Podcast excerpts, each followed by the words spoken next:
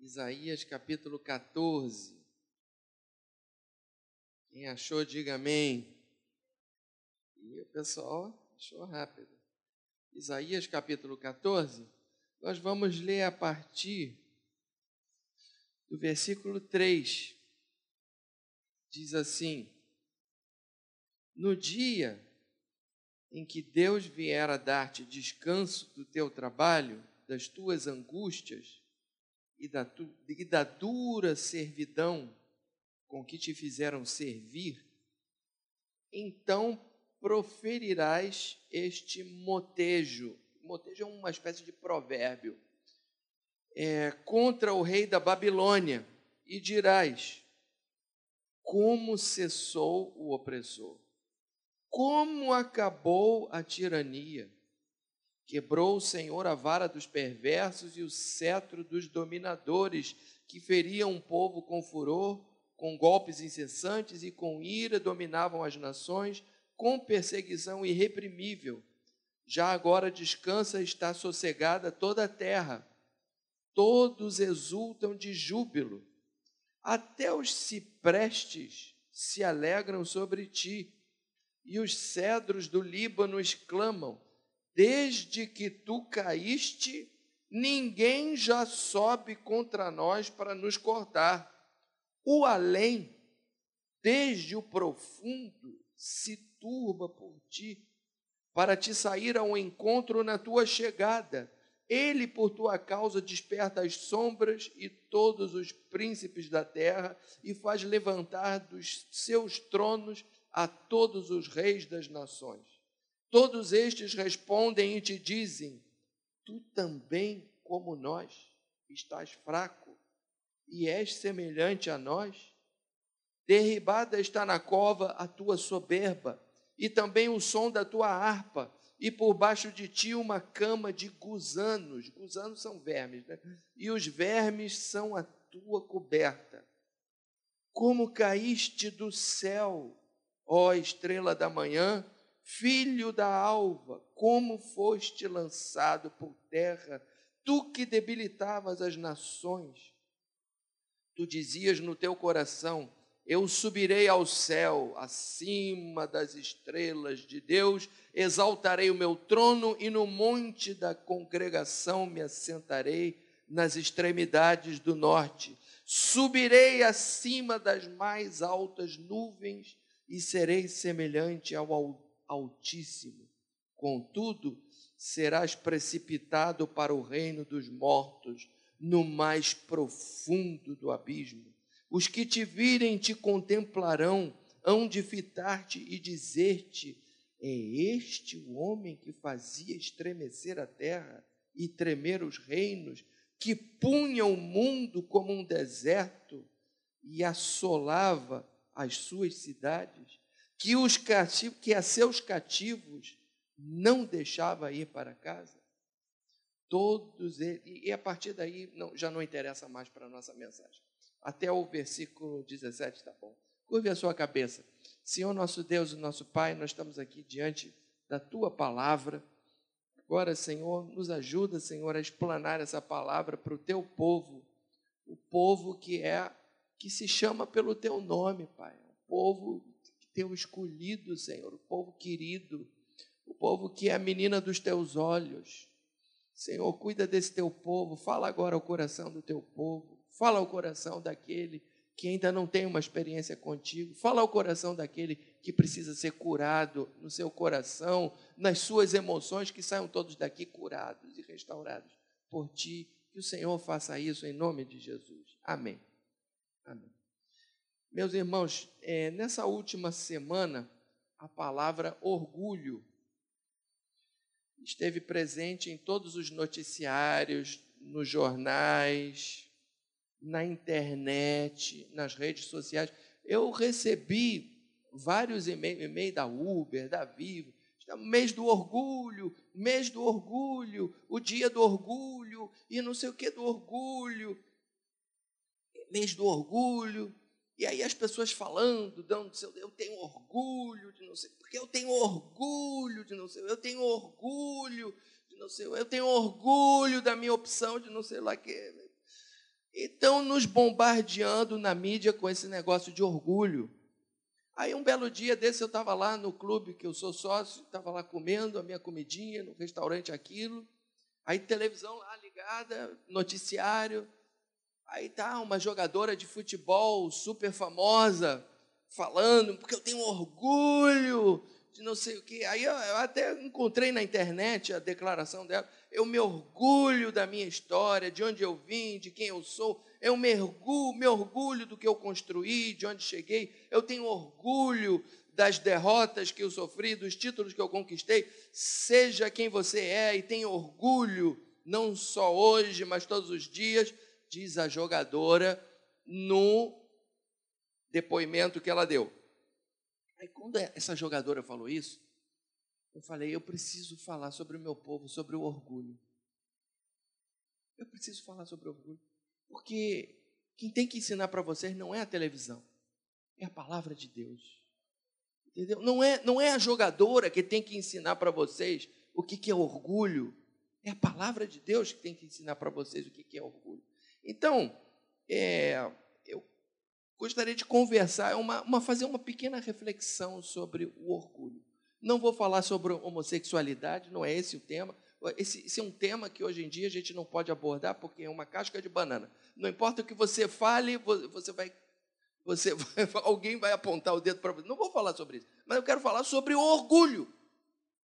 Orgulho. E este texto que nós acabamos de ler, Apesar de que a palavra orgulho não esteja mencionada aqui, no entanto, o, o, o, orgulho perpassa todo o texto. É, a gente poderia até dizer que isso daqui é um nascimento do orgulho. A gente vai ver por quê. Mas antes da gente entrar aqui no texto, vamos ver o que diz o dicionário Aurélio sobre orgulho. Vira lá. O que, que diz o dicionário Aurélio? Ih, está ruim de ler. É, o dicionário diz assim: é um sentimento de dignidade pessoal, brio, altivez. Segunda acepção, conceito elevado, exageradamente elevado, de si próprio, amor próprio demasiado, soberba. Soberba, ó, ó, a palavra de Deus diz assim: Eis o soberbo, a sua alma não é reta nele. O meu justo, porém, viverá pela fé. Então, esse, sentimento soberbo, essa autoestima muito alta, esse amor próprio em demasia, isso é uma coisa que desagrada a Deus. Que a gente vê no personagem aqui, que nós acabamos de ler no texto. E em terceiro, o Aurélio ele fala o seguinte: aquilo ou aquele de que se tem orgulho Aí ele, o Aurélio, ele dá o seguinte exemplo: Oswaldo Cruz é um orgulho da nação. Aqueles rapazes são um orgulho dos seus pais. Então, à luz desse, dessa definição do Aurélio, você pode perceber que tem um orgulho negativo, mas também tem um orgulho positivo, não é?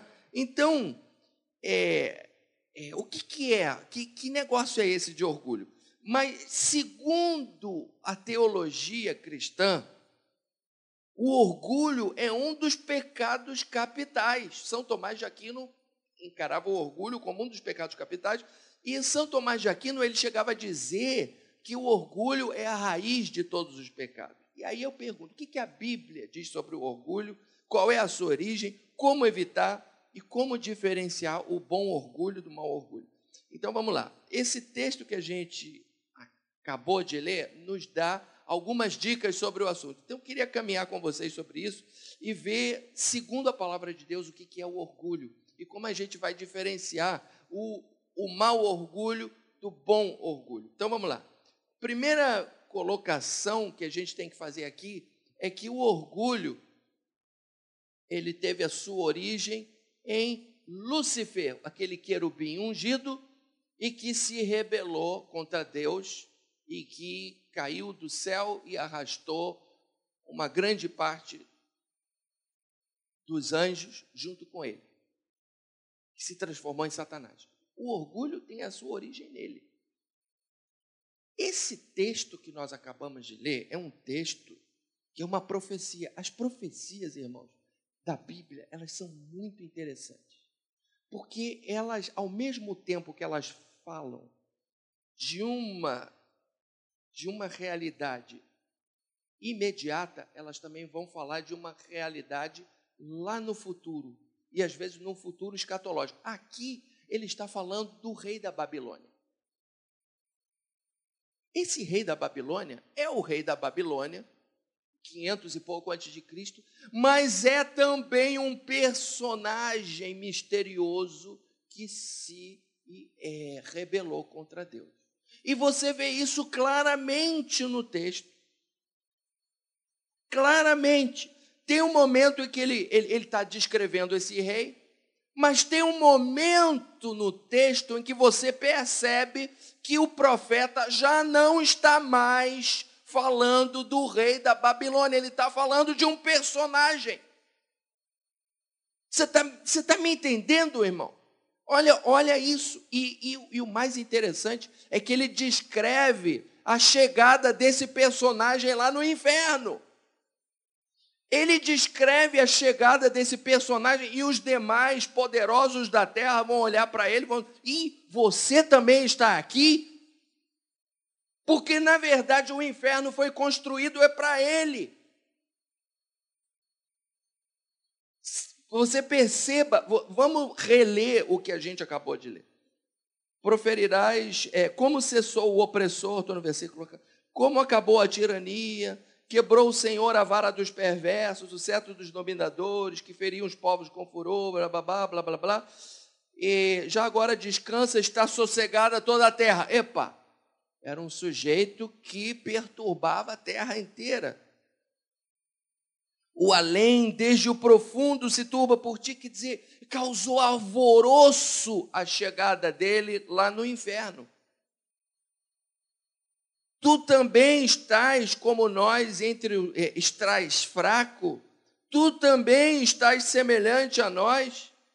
Quebrada está na cova a tua soberba. Mas aí, quando chega no versículo 12, até aí tudo bem, parece que ele está falando de um rei terreno. Mas quando chega no versículo 12, meus irmãos, preste atenção que diz a palavra de Deus como caíste do céu, ó estrela da manhã. Aí você pensa, ué, estrela da manhã não é Jesus?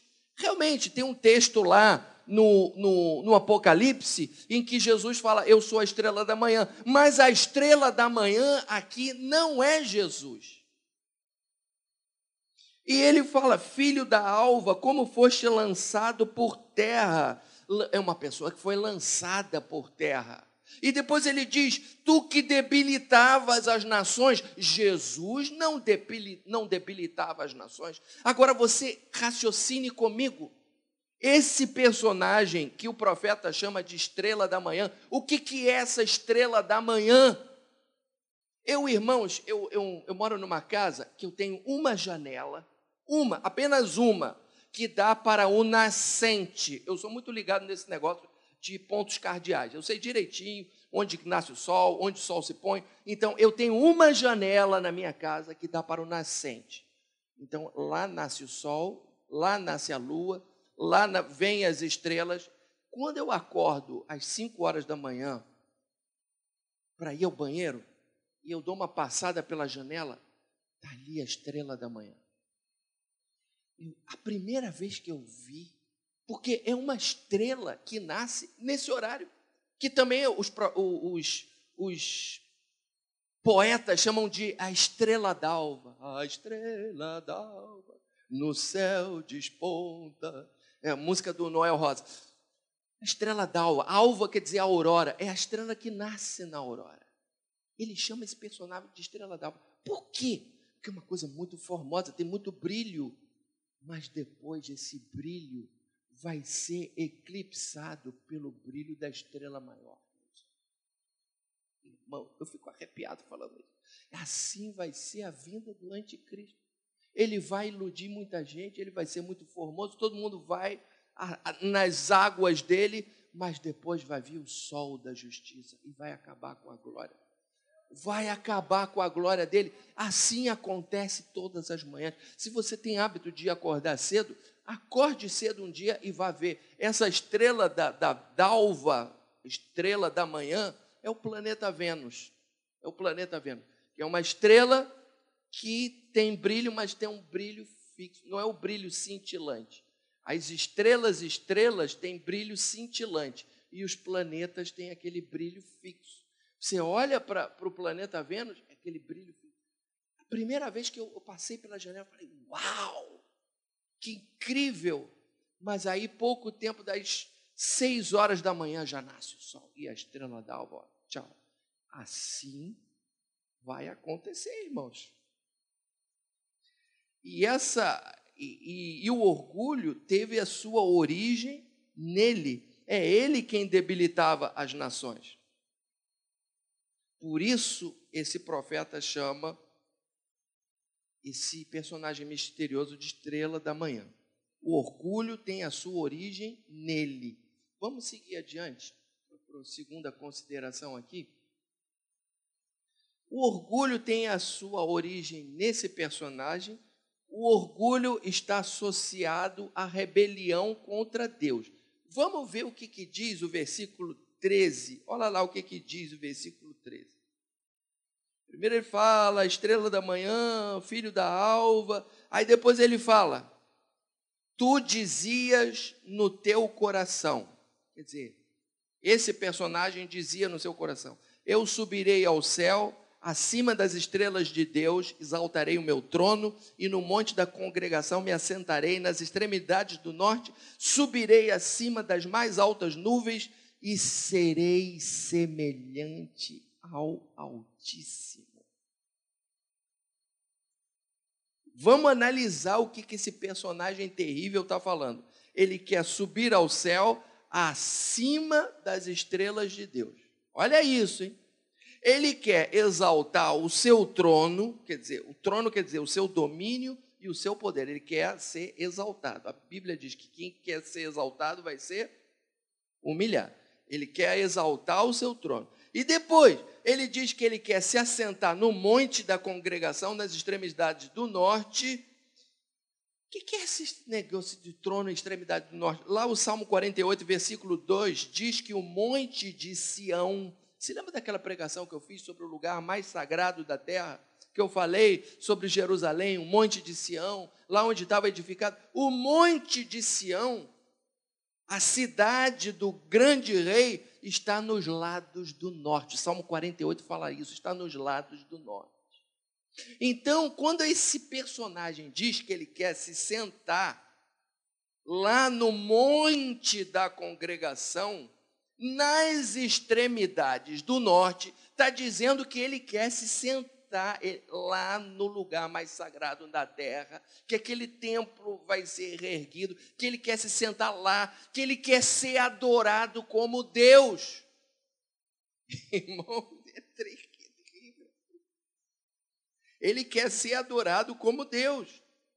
E por fim ele diz, ele diz, eu vou ser semelhante ao Altíssimo. Você pode perceber que o orgulho desse personagem é de tamanho continental e consiste numa rebelião declarada contra Deus. Por quê, pastor? Porque no fundo, no fundo, ele sabe que ele não é igual a Deus. Porque Deus é criador e ele é criatura. E ele quer ser igual ao criador, mas ele nunca será igual ao criador. E daí surge um negócio que se chama, sabe o que? Ressentimento. E o ressentimento leva ele à rebelião e à soberba. Irmãos, a maioria dos orgulhosos, na verdade, está se rebelando contra Deus por causa de algum tipo de ressentimento. Você pode escrever isso. E como ele foi o primeiro que se rebelou, ele também procura insuflar nos indivíduos o germe da rebelião. Foi assim que ele fez no jardim do Éden.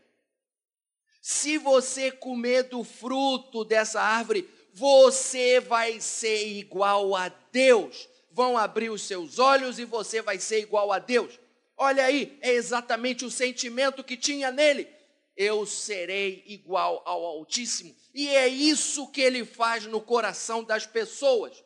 Ele aumenta o sentimento de ressentimento no coração das pessoas, e as pessoas ficam ressentidas por algum motivo, e, e esse ressentimento leva à rebelião e, por fim, ao orgulho.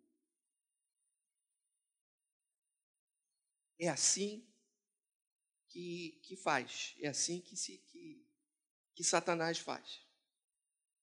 Irmãos, ontem, duas pessoas me fizeram grosseria. Mas uma grosseria, falando no telefone, me fiz uma grosseria. E aí, o que, que acontece? Quando você é vítima de uma grosseria, vem o ressentimento. Sabe qual é a primeira reação? Não vou falar com ela. O que, que é isso? Orgulho. Orgulho.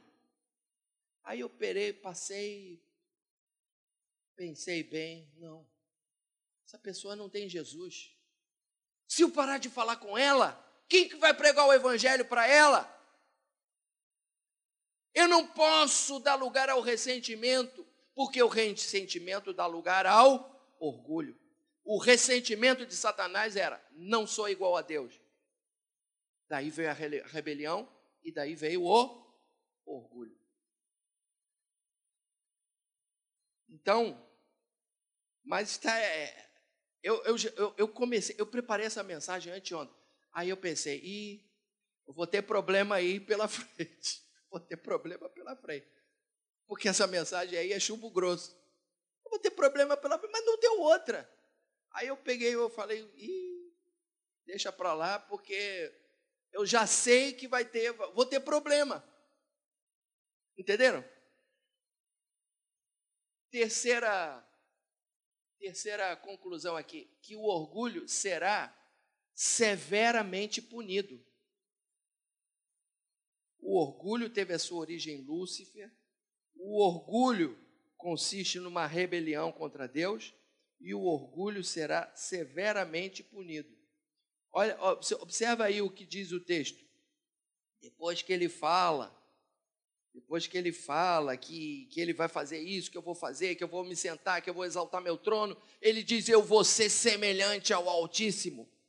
E aí, em seguida, Deus responde. O que, que Deus responde para ele? Contudo, tu serás precipitado para o reino dos mortos, no mais profundo abismo. Os que te virem te contemplarão, hão de fitar-te. Fitar é, é olhar, né? Hão de fitar-te e dizer-te: é este o homem que fazia estremecer a terra e tremer os reinos, que punha o mundo como um deserto e assolava as suas cidades, que a seus cativos não deixava ir para casa? É ele, é ele que está por detrás da guerra da Ucrânia. Você está pensando o quê? É ele que estava por detrás da, da, perseguição aos judeus na época do Holocausto. É ele que está por detrás dessa maldita polarização política que a gente vive no país. Porque ele, a especialidade dele é o quê? É colocar uns contra os outros. É ele, é ele que está por detrás disso. E aí as pessoas se enchem de orgulho. É ele, é ele que está por detrás. És tu que fazias estremecer a terra, és tu. Lá no, no, nas profundezas do inferno vão olhar para ele e vão dizer: Mas é você?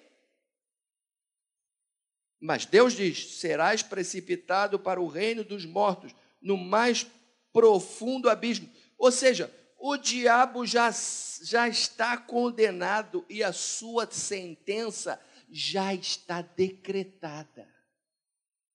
A sua sentença já está decretada. Ele será precipitado no reino dos mortos, no mais profundo abismo. Inclusive nos versículos 9 e 10, você vê: o além desde o profundo se turba por ti e sai-te ao encontro na tua chegada. O pessoal chega lá, você também está aqui?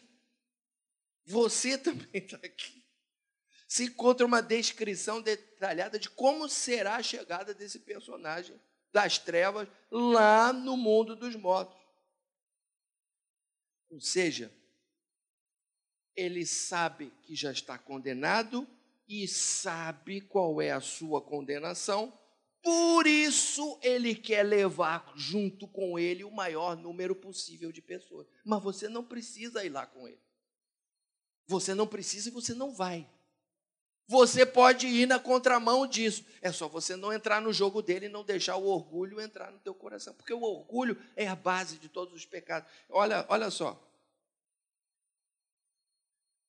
ele já sabe que está condenado e quer levar o maior número de pessoas. Como que ele faz isso, pastor? Ele insufla o ressentimento no coração das pessoas e aí as pessoas se rebelam contra Deus, as pessoas se rebelam contra a igreja, as pessoas se rebelam contra a autoridade, as pessoas se rebelam umas contra as outras. Aí você vai perguntar assim, mas o orgulho está presente na igreja? Está. Está presente na igreja. Como? Você se lembra quando o apóstolo Paulo falou assim? Que o candidato ao pastorado não deve ser neófito, ele não, o que é neófito? É novo convertido. Não deve ser novo convertido. Por quê? Para que não se ensoberbeça e incorra na condenação do diabo.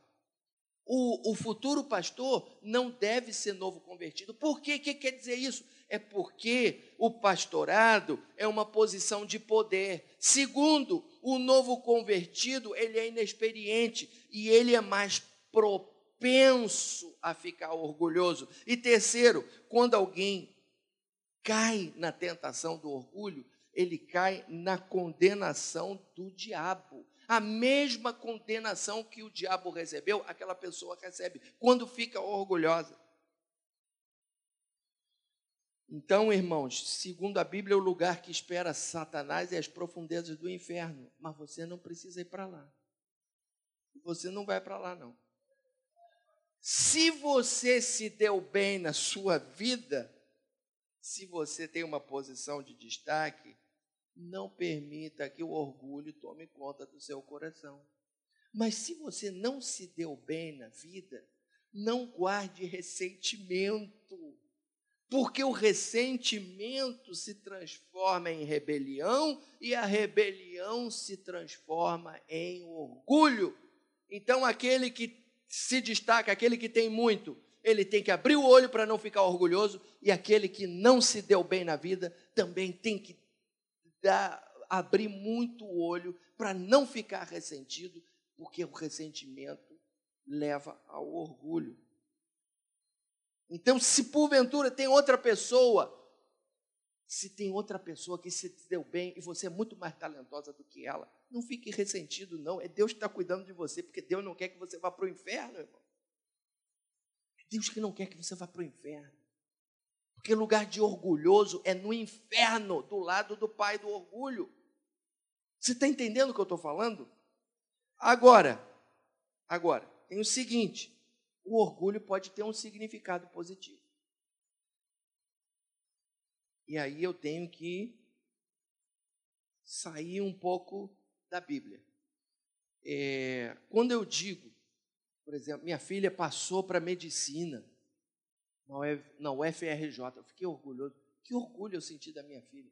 A outra passou para direito na UERJ, eu fiquei orgulhoso da minha filha. A outra conseguiu um, fazer um mestrado lá no Canadá, numa universidade. Fiquei orgulhoso da minha filha. Meu genro, que veio de uma família super pobre, conseguiu é, é, é, destaque na profissão dele, está lá clinicando nos Estados Unidos, num hospital de ponta. Isso não é meu filho, mas eu sinto orgulho por ele. Eu sinto orgulho por ele. Isso é o bom orgulho. Aí, qual é a diferença entre o bom orgulho e o mau orgulho? E aí, eu vou, eu vou sair um pouco da Bíblia. Eu estava lendo um, um livro sobre contos muçulmanos. Aí um desses contos era o seguinte: o menino, numa escola religiosa muçulmana, o menino chega para o mestre e diz assim: Ô mestre, qual é a diferença entre o bom orgulho e o mau orgulho? Aí o mestre coçou a cabeça, ficou pensando. Em, em francês existe uma diferença. O bom orgulho se chama fierté e o mau orgulho se chama orgueil. Qual é a diferença entre orgueil e fierté? Eu li em francês. Qual é a diferença entre orgueil e fierté? Em português não tem essa diferença. Mas qual é a diferença entre o bom orgulho e o mau orgulho? O mestre ficou pensando, pensando, pensando.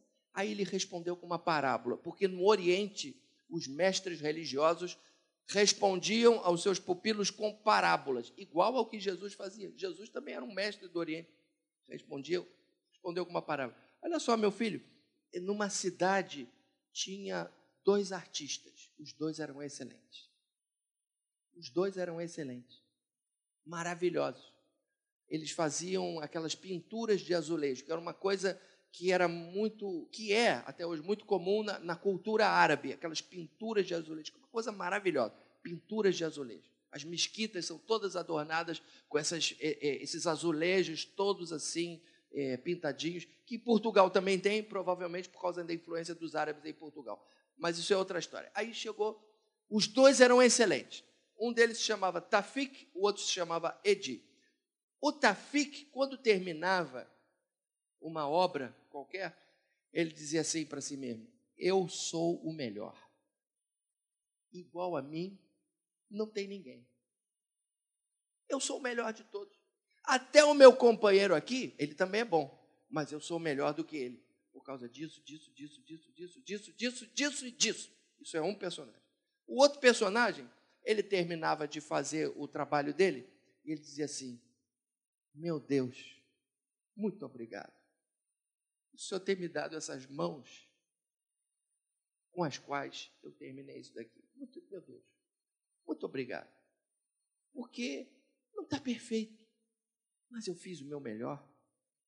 E sabe o que?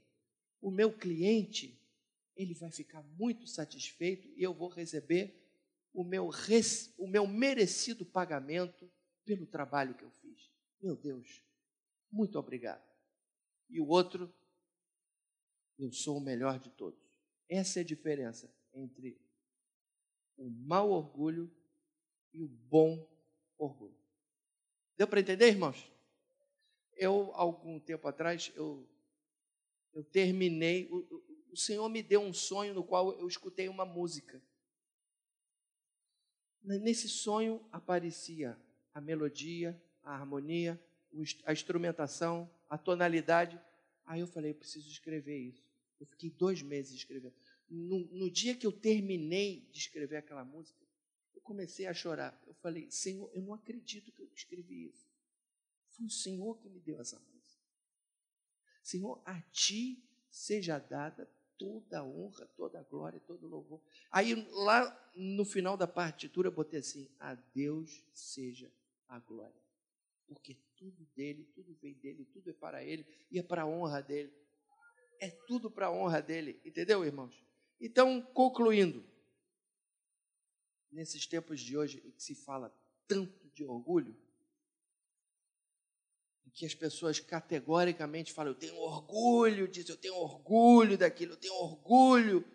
Seria bom se elas meditassem, presta atenção, se esse orgulho que elas sentem é algo que glorifica ao Criador.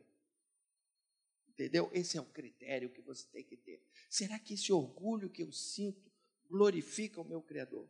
Aqueles que se dizem tementes a Deus, põe uma cara de santurrão mas depois quer ser chamado de bispo, de apóstolo, de não sei o quê, que, que, que, que às vezes afeta uma humildade falsa. Que seguisse o exemplo daquele que diz assim: Eu sou manso e humilde de coração. Que não queria ir embora.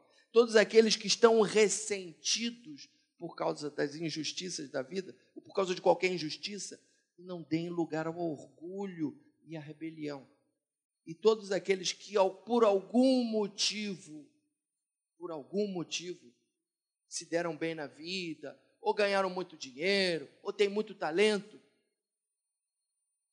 deem graças a Deus por isso, e não como fazia aquele personagem do conto muçulmano. Que Deus abençoe vocês, em nome de Jesus. Vamos.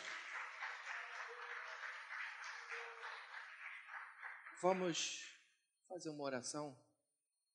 Chamar os diáconos para virem aqui já. Senhor nosso Deus, nosso Pai, muito obrigado por essa meditação que o Senhor nos deu hoje, essa palavra que o Senhor nos deu hoje, porque eu creio que é uma palavra necessária, porque hoje em dia se fala tanto em orgulho e a gente está, a gente está, Senhor, sendo bombardeado com esse negócio de orgulho. Meu Deus, quando a gente se orgulhar de alguma coisa, que a gente possa associar a gratidão a Ti, gratidão a Ti por esse orgulho que a gente sente. Todo orgulho que não está associado à gratidão não vem de Ti, Senhor. Ajuda-nos a ser verdadeiramente humildes e vacina o Teu povo contra essa influência negativa que a gente está recebendo aí. Porque às vezes as pessoas se orgulham de coisas das quais elas não têm que se orgulhar, deveriam é sentir vergonha, mas na verdade estão se orgulhando. O que existe por detrás disso é uma profunda rebelião a Ti. Que o Senhor perdoe os nossos pecados, nos ajuda a andar bem pianinho, olhando para Ti, porque na verdade nós não somos melhores do que ninguém. E aquele que está em pé, olhe para que não caia. Em nome de Jesus. Amém.